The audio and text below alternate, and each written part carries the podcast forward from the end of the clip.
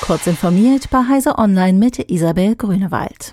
Angesichts des Fachkräftemangels in Deutschland sollen Beschäftigte künftig während ihrer Berufslaufbahn in bezahlte Bildungszeit gehen können. Diese soll laut Bundesarbeitsminister Hubertus Heil nach dem österreichischen Vorbild gestaltet werden. Dort können Beschäftigte für maximal ein Jahr eine berufliche Auszeit für eine Aus- oder Weiterbildung nehmen oder eine Bildungsteilzeit für bis zu zwei Jahre. Künftig soll das auch in Deutschland möglich sein, wenn Angestellte und Arbeitgeber sich zuvor darauf verständigt haben. Über Mittel der Bundesagentur für Arbeit werde dabei der Unterhalt sichergestellt, und zwar auf Höhe des Arbeitslosengeldes, also 60 Prozent für Alleinstehende, 67 Prozent mit Kind.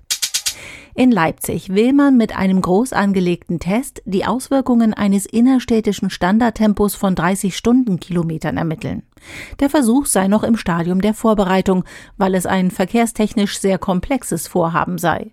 Dazu müssten Ampelschaltungen sowie die Pläne von Bussen und Straßenbahnen beachtet werden. Die Befürworter versprechen sich eine sinkende Unfallgefahr. Zudem hatte eine Studie des Umweltbundesamtes gezeigt, dass Tempo 30 eine enorme Lärmentlastung der Bevölkerung zur Folge hätte.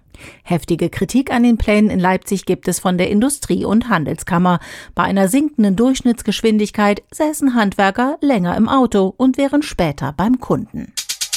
In Saudi-Arabien droht einem bekannten Juraprofessor die Todesstrafe, unter anderem für den Besitz eines Twitter-Accounts und die Verbreitung feindlicher Nachrichten für das Königreich über WhatsApp und Telegram.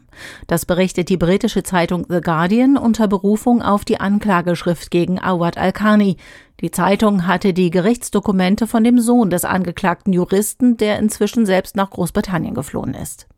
Awad al-Karni habe demnach gestanden, seinen Twitter-Account genutzt zu haben, um bei jeder Gelegenheit seine Meinung zu äußern. Zwar wurde in der Anklageschrift die Todesstrafe gefordert, ein Urteil des Gerichts steht aber noch aus. Autopiloten sind in Flugzeugen seit langem gang und gäbe. Bisher werden sie in der Regel aber nur eingesetzt, um den menschlichen Piloten zu entlasten und den Kurs zu halten. Airbus will die Technik nun verfeinern und hat mit Dragonfly ein System vorgestellt, das in Notfällen autonom, ohne menschlichen Piloten, einen Flughafen in der Nähe auswählen, eine Landung schaffen und per Rollunterstützung ein Passagierflugzeug auch sicher auf dem Boden bis zum Gate bringen kann. Diese und weitere aktuelle Nachrichten finden Sie ausführlich auf heise.de.